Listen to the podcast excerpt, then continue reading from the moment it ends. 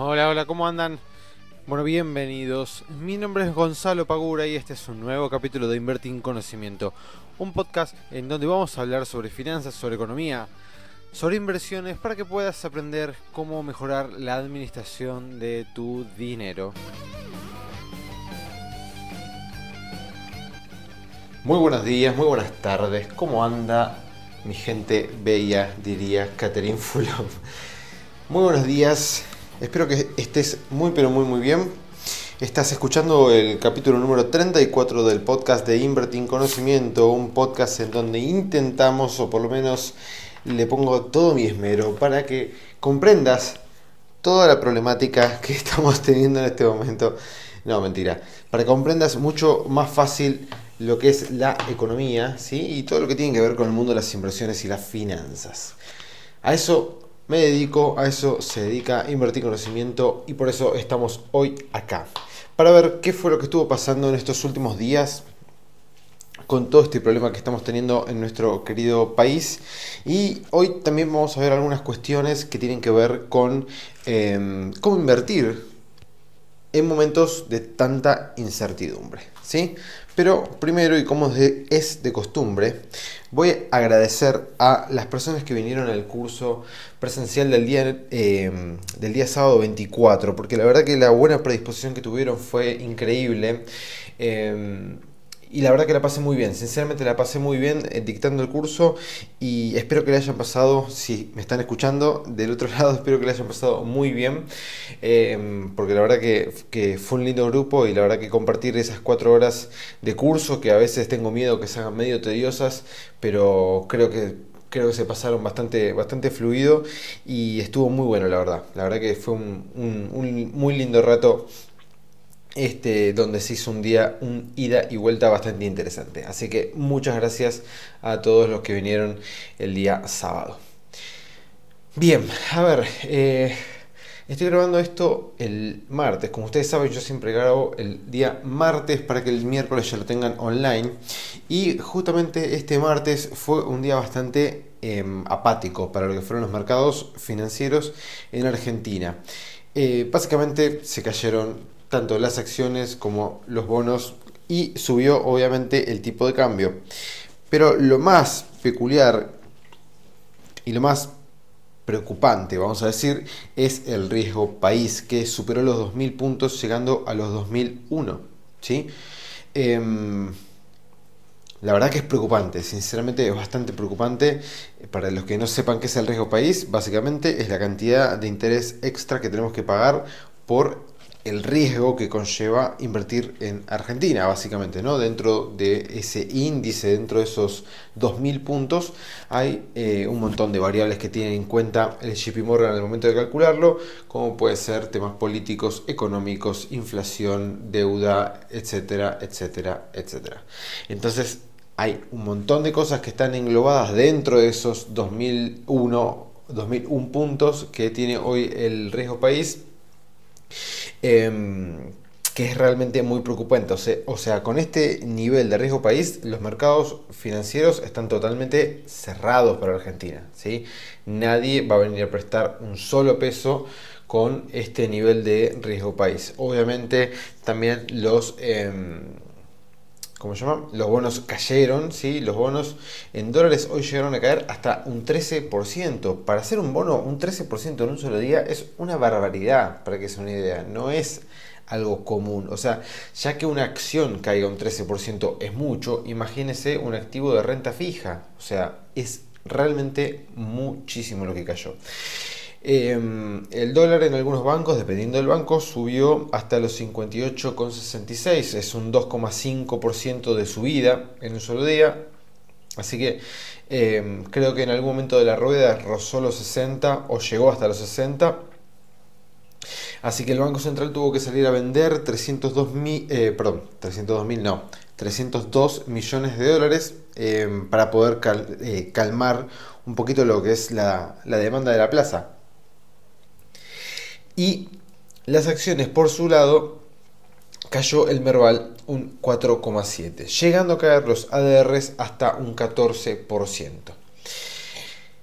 Todo esto todo esto se dio a raíz de un, comunicado del Frente de Todos, que es el frente que representa este, Alberto Fernández con Cristina, Cristina Fernández de Kirchner, en donde salieron a criticar tanto al gobierno como al FMI y los pusieron como los em, causantes de toda esta crisis económica. Em, si bien, a ver, si tiene razón que son el, el, FMI y el gobierno los causantes de la crisis económica, no importa, va más allá de eso. Pero digamos que la persona, o mejor dicho, el partido político que sacó la mayor, el mayor porcentaje en las PASO, con una gran diferencia, lo cual lo pone en una situación bastante privilegiada al momento de llegar a las elecciones de octubre, salga a decir eh, que el gobierno y el FMI son los culpables de la situación económica en la que estamos, lo único que estás haciendo es tirar más leña al fuego. Entonces, si vos realmente querés que las cosas se calmen, que la economía de acá a octubre por lo menos no llegue eh, con tanta volatilidad, ¿sí? que no afecte al bolsillo de las personas, porque ya esto lo sabemos este, ya de memoria, que cada vez que sube el dólar, automáticamente eso se ve reflejado en precios, ¿sí?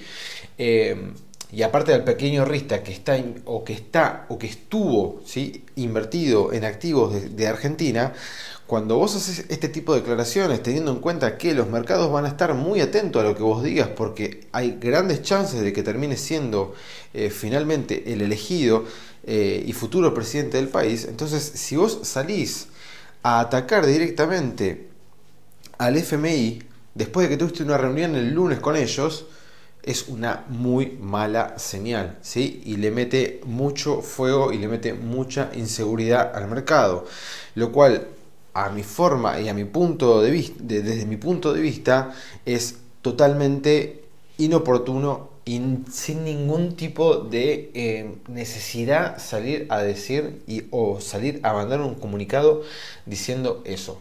No hay ningún tipo de necesidad. O sea, lo único que se está buscando acá es, este, son todas jugadas políticas. Jugadas políticas y de las más bajas que hay, sinceramente. Porque él sabe ¿sí? O sea, Fernández sabe que diciendo este tipo de cosas los mercados van a reaccionar de mala manera, que los bonos se van a caer, que las acciones se van a caer y que el tipo de cambio va a subir. Esto lo sabe, o sea, es no es tonto, ¿sí? Entonces, si lo están saliendo a decir, lo están saliendo a decir sabiendo las consecuencias que eso puede llegar a traer. ¿Está bien? Eso hay que tenerlo siempre muy en claro, porque tanto el oficialismo que está al día de hoy, ¿sí? el gobierno de Macri, y la oposición, ya sea del lado de Fernández o cualquiera de las otras eh, oposiciones que hay, ¿sí? saben cuál puede llegar a ser la consecuencia de los dichos que tengan. Entonces, si el que muy probablemente puede llegar a ser el futuro presidente del país sale a decir este tipo de cosas, claramente los mercados no se lo van a tomar de buena manera, ¿sí? Y al argentino que está invertido en las acciones, que ya se comió un golpazo después de las PASO, vale la redundancia, eh, el argentino o, no sé, el venezolano, colombiano, peruano, boliviano, no sé, el que fuere, que esté invirtiendo en activos argentinos, ¿sí? Y ya se comió una gran baja, ya tuvo un gran golpe en su cartera de inversión. Esto lo sigue estimando cada vez más. Y cada vez desalientan más a que inviertan en activos y cada vez desalientan más a que los activos vuelvan a recuperar la confianza que es fundamental esto es fundamental, tengámoslo siempre en cuenta. El mercado no es, a, ver, no son la contra del país, que si al mercado le va mal no me interesa, a los argentinos no va a ir bien. No, no, esto no es así. No va una cosa para un lado y la otra para el otro, ¿sí? No es que a la gente de a pie le va a ir bien y al mercado le va a ir mal y somos todos felices. No, no, no, esto no funciona de esta manera, ¿sí? Eh, claramente, si el riesgo país sube, si el tipo de cambio sube, si las acciones se caen, si los bonos se caen, estamos en un panorama muy, muy complicado.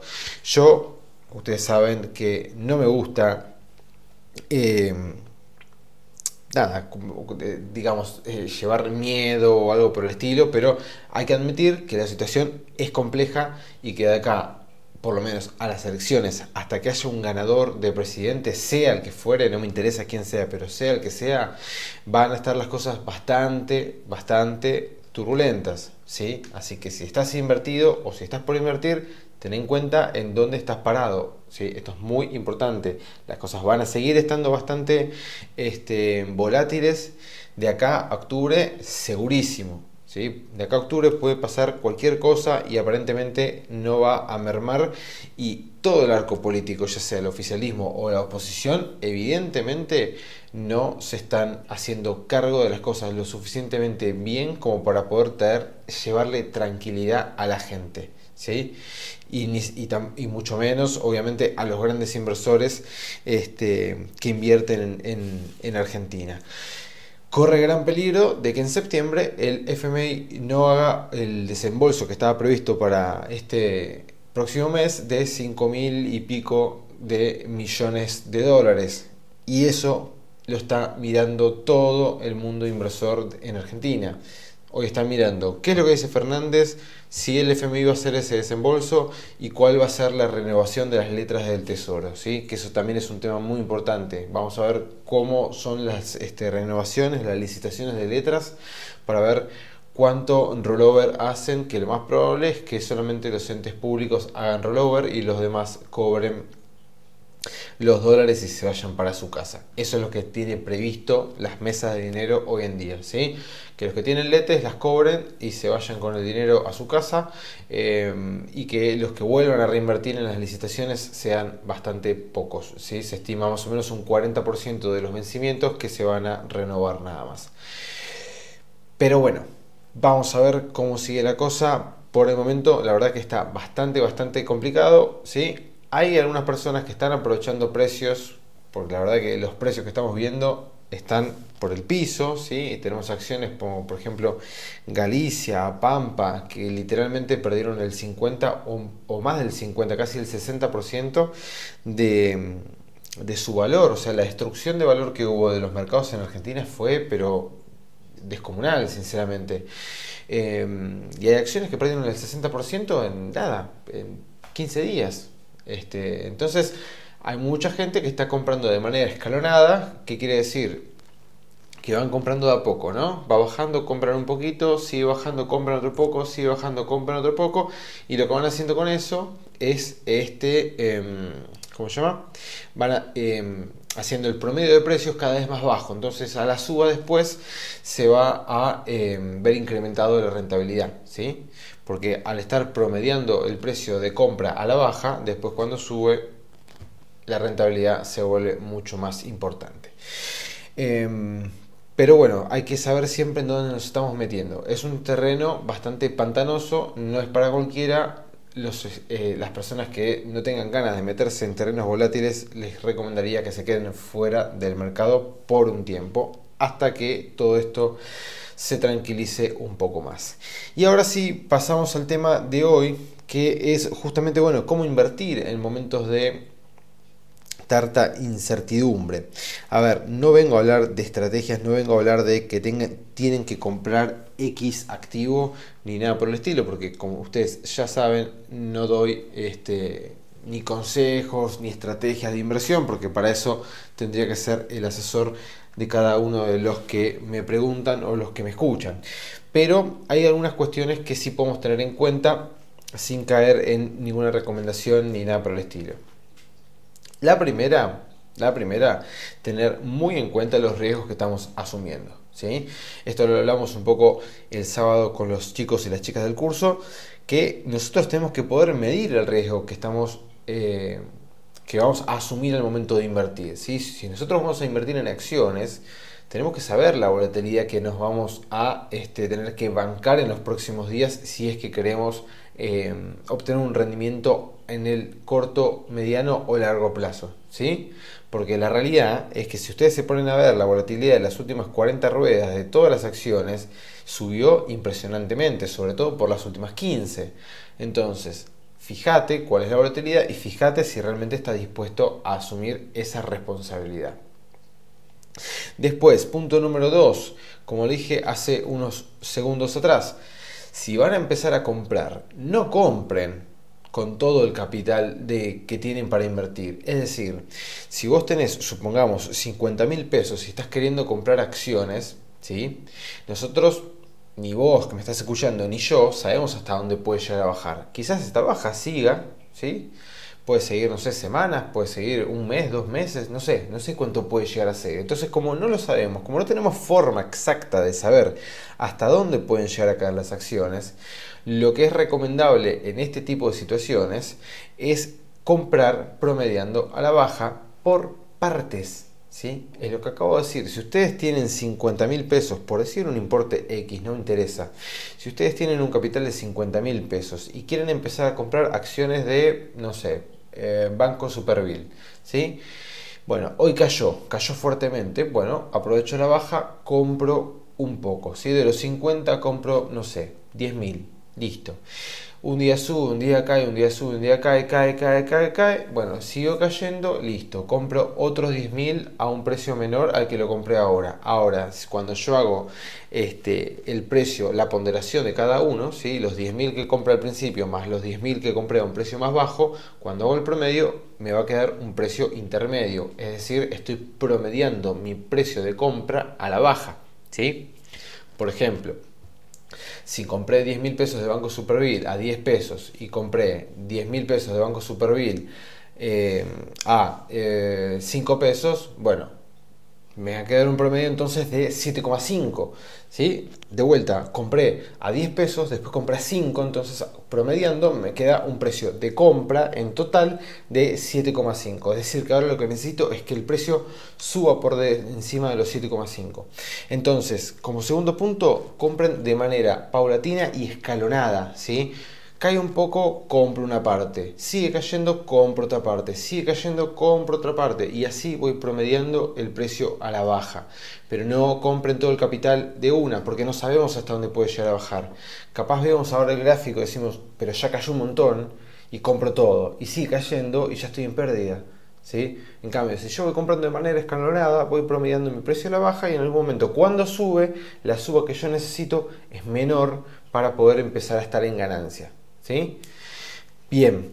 Después, tercero, a los que ya están comprados, bueno, yo no les puedo decir mantengan, vendan o sigan comprando más, ¿sí?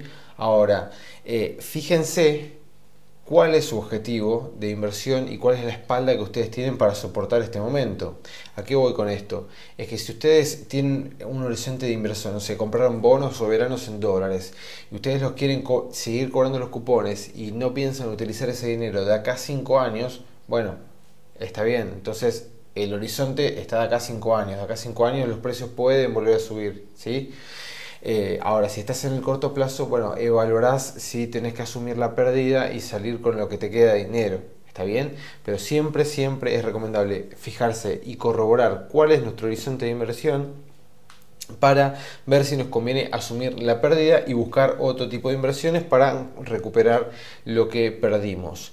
Después, fíjense que ante este tipo de bajas, se aparecen oportunidades en lo que son, por ejemplo, las letras, tanto en pesos como en dólares, porque como los precios caen y hay, algunos vencimientos que están cerca, los de septiembre, los de octubre, entonces al tener un precio menor, la TIR, ¿sí? la tasa que obtenemos, la tasa efectiva del periodo que obtenemos, se incrementa bastante. ¿Sí? Entonces, fíjense, agarren alguna eh, las calculadoras de, letras o si no, la misma plataforma de, de la gente de bolsa a veces lo dice cuál es la tasa que podemos obtener comprando estas letras a precios más bajos de los que estaban anteriormente.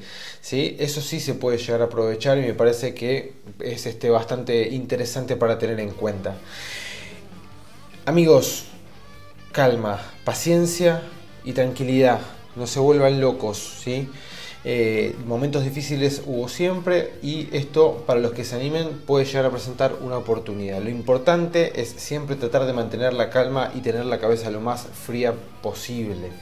No compren ni vendan cuando están con la sangre caliente. Es el peor momento para tomar decisiones. Así que esperemos que todo esto se tranquilice y que la semana comience eh, mejor dicho, siga de una manera mucho más tranquila. Les mando un fuerte y gran abrazo de todo corazón. Nos estamos viendo el próximo miércoles. Chao.